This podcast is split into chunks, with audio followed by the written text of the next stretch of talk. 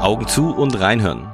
Willkommen zu einer weiteren Folge von Blickwinkel, dem Experten-Talk in der Ophthalmologie von Bausch und Lomb. Ich bin Florian Kretz, Augenchirurg aus Rheine und auch heute diskutieren und beleuchten wir ein besonderes Thema und zwar geht es um Diagnostikzentren und inwieweit Diagnostikzentren die Versorgungslücke in der Medizin schließen können. Und ich habe heute bei mir Frau Dr. Anna Sasse aus Halle. Sie arbeitet seit über zehn Jahren am Institut für Augenheilkunde mit den Schwerpunkten refraktive und operative Augenheilkunde und ist dort auch die stellvertretende Leitung neben Professor Dunker. Schön, dass du da bist. Hallo Florian, freut mich hier zu sein. Wir werden heute in der Folge ein kleines bisschen über die Chancen und Limitationen von Diagnostikzentren sprechen. Bin ich sehr gespannt. Vor allem eben auch, was sich dadurch für die Patienten und auch für die Ärzte bietet. Wir werden ein kleines bisschen in die Zukunft schauen und ein bisschen diskutieren, was du denkst, was notwendig ist, um überhaupt mit Diagnostikzentren arbeiten zu können. Und da hoffe ich eben auch ein bisschen aus den, auf deinen Input durch die Erfahrung mit dem Kollegen, mit dem ihr schon zusammenarbeitet. Und dann werden wir noch unsere Rubrik Blickwinkel Lifehack machen. Aber zu der kommen wir noch ein kleines bisschen später und ich erkläre dir dann noch genauer, was wir da machen. Super, bin ich gespannt. Du bist ja im Institut für Augenheilkunde und ihr habt ja auch mehrere Zweigstellen. Wie viele sind es genau? Genau, also wir haben außer dem Hauptstandort noch drei Zweigstellen, ähm, zwei in Halle direkt und eine auf dem Land. Und da ist natürlich das Thema Diagnostik und wie steuere ich das, ähm, ist immer ein großer Punkt. Ja, wie ich vor allem die Massen an Patienten steuere. Habt ihr das Gefühl, dass euch diese Zweigstellen im Moment ausreichen, um alle Patienten, die zu euch kommen möchten, auch wirklich versorgen zu können? Oder? Nein, also überhaupt nicht. Der Run ist riesig. Also gerade in letzter Zeit ist es nochmal ein wahnsinniger Anstieg an Neupatienten und die können wir selbst mit den Zweigstellen überhaupt nicht auffangen. Ja, da fehlen uns die Kapazitäten. Habt ihr euch schon selbst quasi in euren augenärztlichen Praxen, Kliniken überlegt, wie ihr dort den Flow verbessern könnt oder ob ihr den eventuell eben auch auslagern könnt? Ja, also äh, da gibt's viele Ansätze. Gerade in letzter Zeit, wo man ja auch versucht hat, wegen der Situation so ein bisschen die Kontakte zu minimieren, auch die Kontakte zum Arzt oder zu den Schwestern und wo alles noch schneller gehen musste in den Praxen, hat man sich nochmal überlegt, ob das alles so Sinn macht, wie man das macht. Technisch gibt es da wahnsinnig viele Möglichkeiten. Also die Ressource Mensch ist immer das, woran es dann ein bisschen scheitert am Ende oder die Ressource Räumlichkeiten. Ja. Aber die Nachfrage, also an Patienten, an Patientengut, gerade auch aus dem ländlichen Raum drumherum, ja, wir haben den Harz, wir haben das Mansfelder Land drumherum, die ist riesig. Und ich glaube, da muss man nochmal ganz neue Ansätze finden, wie man das leitet. Wenn ich dir jetzt so das Wort Diagnostikzentrum einfach hinlege, mhm. was verstehst du im ersten Moment darunter? Also bis vor einem Jahr hätte ich gesagt, ähm, das Wort selber, das, das hatte damals so die Bedeutung für mich von diesen, also früher waren es mehr diese Zusammenschlüsse von Augenärzten, wo die sich Geräte geteilt haben, ja, und sozusagen im Verbund bestimmte Untersuchungen gemacht haben. Für uns so als operatives Zentrum gab es dieses Wort Diagnostikzentrum gar nicht, weil wir sozusagen am Hauptstandort meistens machen wir die meisten Diagnostiksachen und in den, äh, in den Nebenstandorten läuft es halt nur auf einem gewissen Level. Aber vor einem Jahr fing es an, dass, dass wir uns auch mit Kollegen viel unterhalten haben, wie man Wege schafft, um eben eine gewisse Diagnostik schon bereitzustellen, bevor der Patient überhaupt vielleicht äh, in ein operatives Zentrum tritt oder sogar in eine konservative Praxis, wie man bestimmte Sachen machen kann, bevor dieser Kontakt zu Schwester, Arzt überhaupt ähm, zustande kommt. Also heute würde ich mehr in die Richtung denken, ja, dass ich versuche, Wege zu finden, bestimmte Untersuchungen an den Patienten zu bringen, ohne immer gleich in diese Schleife Wartezeit, Schwester und vor allem Ressource Arzt zu kommen. Habt ihr euch da schon mal gezielt Gedanken drüber gemacht? Ja. Ja. also es gibt, ähm, ich weiß nicht, äh, ob du das kennst, äh, in Sachsen gibt es ein so ein Pilotprojekt. Also wir sind Sachsen-Anhalt, aber in Sachsen macht das äh, der Simo Morowski. Ähm, der sitzt im Erzgebirge und der hat vor einem Jahr mit uns Kontakt aufgenommen, weil es ihm genau darum ging, wie man Patienten zum gewissen Teil schon diagnostizieren kann und Sachen auswerten kann, weil ja unsere Medizin gerade in der Augenheilkunde ist so geprägt von High-End-Geräten. Ja, du kannst so viel machen ohne dass man immer gleich den direkten direkten Kontakt haben muss. Und äh, im Erzgebirge läuft das erste Pilotprojekt, wo Patienten sozusagen gewisse Aufnahmen, also topografische Aufnahmen, OCT, Druckmessung, also alles, was du mit Geräten machen kannst, das erfolgt schon, aber es erfolgt nicht direkt eine Auswertung. Ja, Patienten gehen wieder nach Hause, es sind weite Wege und die Auswertung folgt im Nachhinein. Also es ist ein gewisses Level an Ophthalmologie, was da gemacht wird. Ne? Und äh, anhand dieser Auswertung werden die Patienten dann wieder kontaktiert und dann wird entschieden, muss das wirklich weitergehen oder nicht? Und diese, diese Basis, die ist eigentlich sehr spannend, finde ich. Also, dass man ähm, bestimmte Sachen schon delegiert, bevor es immer gleich an alle Ressourcen geht. Das finde ich interessant. Werbung. Sie denken, IOL-Explantation geht nur kompliziert? Wir überzeugen Sie gerne vom Gegenteil. Mit der Jünemann-Explantationspinzette von Bausch und Lomb greifen Sie die Linse direkt im Kapselsack und ziehen sie anschließend problemlos durch den Inzisionstunnel heraus, ganz ohne die Linse vorher aufwendig zu zerschneiden. Mit dem Aktionscode Blickwinkel20 erhalten Sie das Produkt mit einem Preisnachlass von 20% auf den Listenpreis. Alle weiteren Informationen zur Aktion finden Sie in der Folgenbeschreibung. Werbung Ende. Was hältst du denn von diesen Modellen in vor allem England, äh, den Niederlanden und den USA mit äh, Optometristen, ja. die eigentlich eine eigenständige konservative Sprechstunde durchführen ja. und somit aber eben den Augenarzt letztendlich unterstützen und einen Großteil mhm. der, der Versorgungslücke schließen können? Mhm. Also ich glaube, Florian, da da wird man ja in der, in der äh, Augenheilkunde auf wahnsinnig viele kontroverse Meinungen treffen. Ja? Manche haben Angst, dass, ihre, dass der Arzt dadurch ein bisschen abgeschafft wird. Das war ja schon immer so. Ähm, ich bin refraktiv tätig. Das heißt, ohne meine Optometristin wäre ich vollkommen aufgeschmissen. Und ich glaube, wenn man aus dem Bereich kommt, dass man schon so eng zusammenarbeitet mit den Optometristen und dass man ähm, weiß auch der ihre Qualitäten, ja, also das sind ja äh, hochgeschultes Personal, ich würde mich darauf, also ich könnte mir das sehr gut vorstellen, dass gewisse Sachen einfach delegiert werden, ja, und dass man ähm, gewisse Sachen äh, in der ihre Hände gibt an Diagnostik, so wie in England, und dann eher noch mal, ähm, ja, dass man das medizinische, die medizinischen Abläufe, dass man dann noch mal wie in England so eine Zwischenstufe reinbringt dadurch würde ich super finden. Wir haben bei uns in Nordrhein-Westfalen ja die sogenannte EVO. Mhm. Das ist die augenärztliche Versorgungsunterstützerin, die eben auch delegierbare Leistungen erbringen kann. Mhm. Und es gibt ja in Deutschland auch den sogenannten Physician Assistant als mhm. Studiengang aufbauend auf einer medizinischen Ausbildung, die eben auch delegierbare Leistungen bis hin zu minimalen Eingriffen mhm unter Aufsicht von einem Arzt durchführen können. Mhm.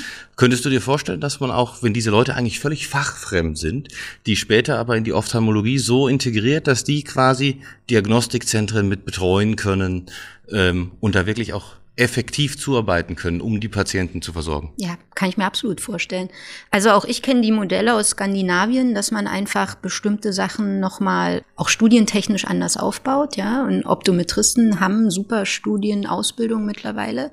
Ähm, ich selber sehe das einfach aus dem Praktischen. Also ich habe, sagen wir es mal ganz klar, ich habe viele äh, Optiker, die sich bewerben, ja, oder Optikermeister, Optometristen. Und wann finde ich schon jemanden, der im refraktiven Bereich irgendeine Vorkenntnis hat? Also außer, dass sie wissen, was ein Laser ist. Ja? Das heißt, ähm, wenn ich dort jemanden einstelle, fange ich immer bei Null an. Aber nach spätestens einem halben Jahr, wenn die gut ausgebildet sind, sind die super. Das heißt, ich kenne einfach diesen Werdegang, dass man äh, nicht alles wissen muss. Man muss bestimmte Grundvoraussetzungen mitbringen. Das ist nicht schlecht. Aber dass man vieles auch beibringen kann. Und dann hängt es einfach viel äh, davon ab, wie derjenige geschult wird und wie der eingearbeitet wird. Aber irgendwann sind die super in der Lage, auch Sachen alleine zu machen. Also würde ich, würde ich voll unterstützen, wenn man in die Richtung gehen würde. Ich habe in der letzten Folge sehr intensiv mit äh, dem Tobias Neuhan und dem Raphael mhm. Neuhan über Telemedizin gesprochen. Und jetzt stellen wir uns mal eine perfekte Welt vor mit Diagnostikzentren, in denen die Patienten quasi schon voruntersucht werden und eine gewisse Selektion stattfinden kann. Mhm. Was ist dein Idealbild davon? Die Daten werden live übertragen und von einem Arzt, der quasi wie in der Telefonzentrale in Indien sitzt, angeguckt, sofort befunden und der Patient kriegt gleich die Antwort mit? Oder brauchen wir das vielleicht gar nicht und es reicht wirklich, dass man im Nachhinein dann quasi diese äh, ganzen Diagnostikdaten anguckt und dann eben erst diese Entscheidung fällt? Ähm, ich glaube, das muss vielleicht am Ende sogar jedes Zentrum für sich entscheiden, ja, wann sie, ähm, ob sie dem Patienten immer direkt äh, sozusagen den Ball zurückspielen wollen oder ob es auch mit einem zeitlichen Versatz geht. Ich selber als Arzt würde es schön finden, wenn es nicht immer gleich sein müsste. Ja, also wenn wir so ein bisschen variabler werden in der Auswertung und damit ähm, zeitlich auch variabler werden. Ja, also ich würde es auch nicht schlecht finden, wenn man es im Nachhinein macht. Aber es kommt vielleicht auch immer auf die Fragestellung drauf an. Es wird immer was geben, ähm, was in der Diagnostik auffällt, äh, wo man wirklich sofort eine Entscheidung braucht. Ja, und das ist auch jetzt manchmal so.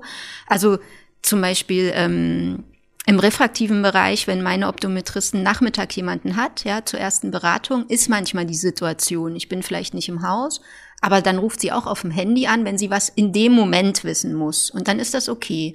Aber viele Sachen kann man bestimmt auch im Nachhinein dann ähm, gut besprechen und auswerten. Ich glaube, da wird es nie nur eine Variante geben. Da wird es immer einen Mittel, Mittelweg geben. Was fehlt uns jetzt im Moment noch, um überhaupt sowas richtig umsetzen zu können? Also ich glaube, was uns fehlt, ist manchmal so ein bisschen eine Akzeptanz eben.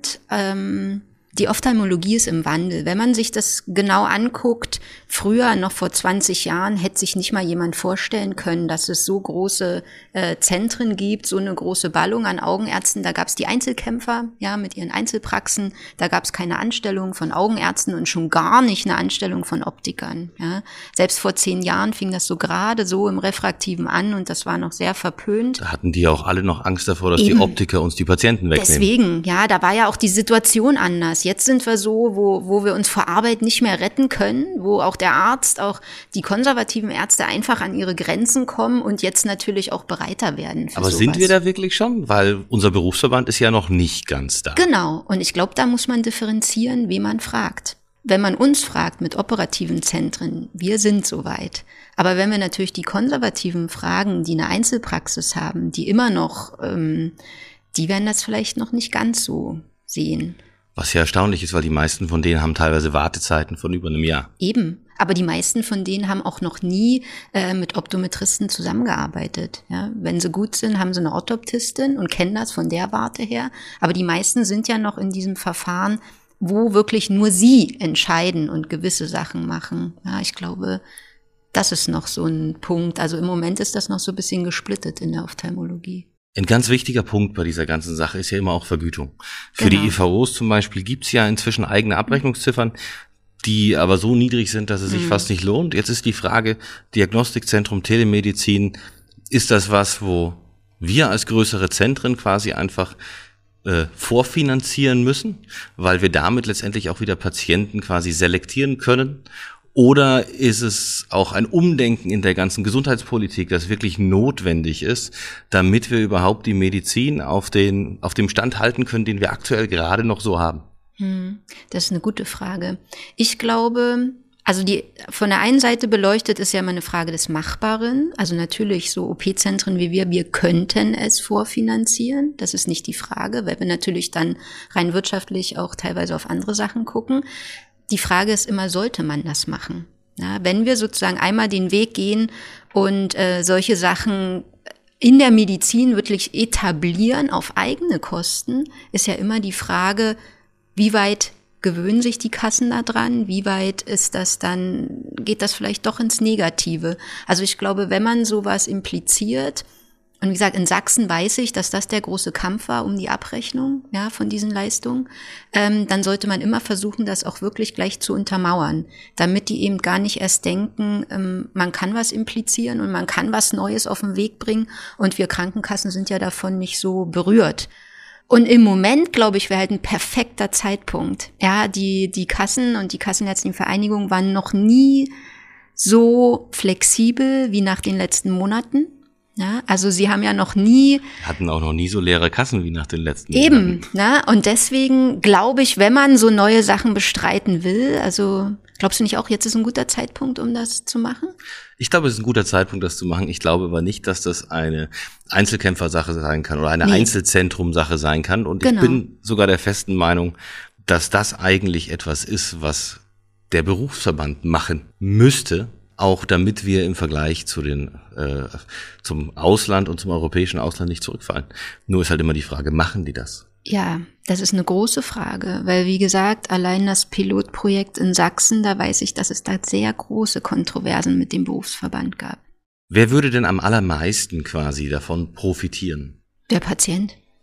Alle? Nicht? Oder nur bestimmte Gruppen der Patienten? Ich glaube, da kommt es wieder auf die Art und Weise des Patienten drauf an, was der für einen Anspruch hat.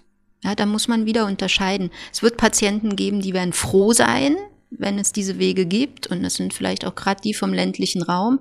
Es wird immer die Patienten geben, die sagen, nee, also das ist nichts für mich. Ich möchte wirklich Arzt und ich möchte Arztkontakt sofort. Da wird es keine Pauschallösung geben. Glaube ich nicht. Ich habe noch eine ganz, ganz entscheidende Frage.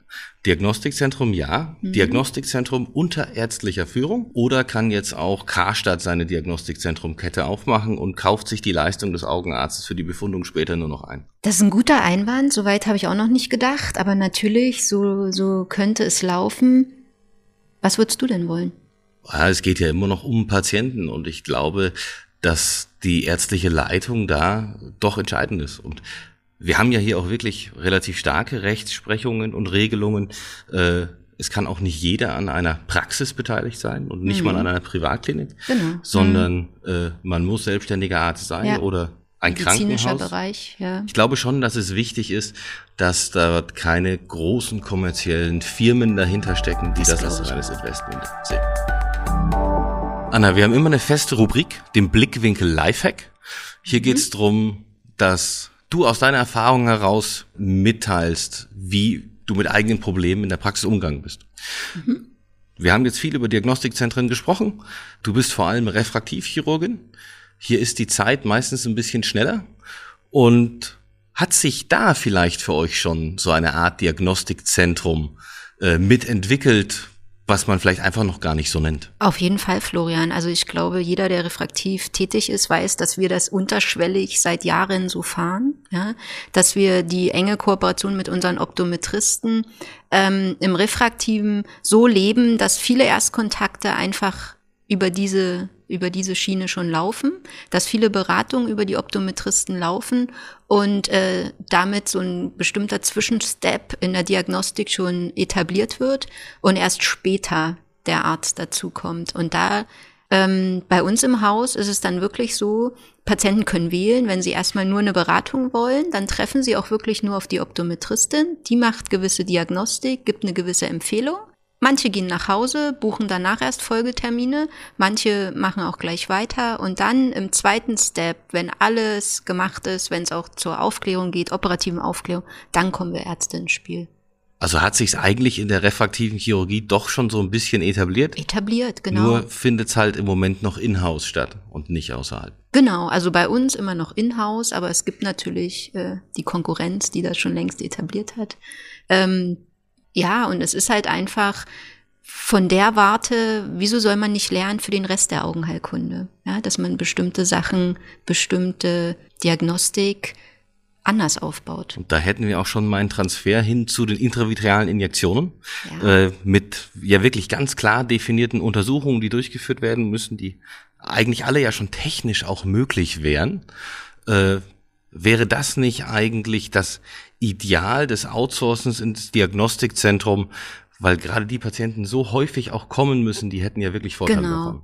Also äh, das ist, das ist eine Schiene, die uns da in ganz neue Möglichkeiten bringt und immer diese Unterstützung der Apparate, der OCTs. Also es ist einfach, die Technik gibt uns neue Wege vor und äh, bei den EWOMs gebe ich dir vollkommen recht, nicht zuletzt like Treat and Extend, ja, seitdem man das macht, ist die Auswertung der OCTs wichtiger als das direkte Fundoskopieren. Ne? Und dadurch gibt es einfach neue Wege, wo man, wo man Sachen etablieren kann, die noch vor zwei, drei Jahren überhaupt nicht denkbar waren. Vielleicht sollten wir da unserem Berufsverband auch nochmal drauf aufmerksam machen, dass man in diese Richtung noch was tun kann. Ein super Ansatz, wäre ich dafür. Vielen Dank, Anna, für das tolle Gespräch und die anregende Diskussion. Ich habe zu danken. Für die nächste Folge werde ich mich mit Professor David Goldblum aus der Uniklinik Basel zum Thema künstliche Intelligenz unterhalten, um zu schauen, wo fehlt denn da noch was, um die Augenheilkunde noch innovativer zu machen.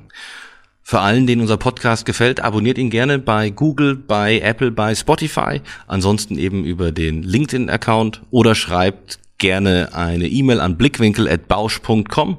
Dort könnt ihr auch gerne Fragen stellen, die dann im Nachgang noch beantwortet werden. Und damit dürfen alle wieder ihre Augen aufmachen. Und bis zur nächsten Folge Blickwinkel der Expertentalk der Ophthalmologie.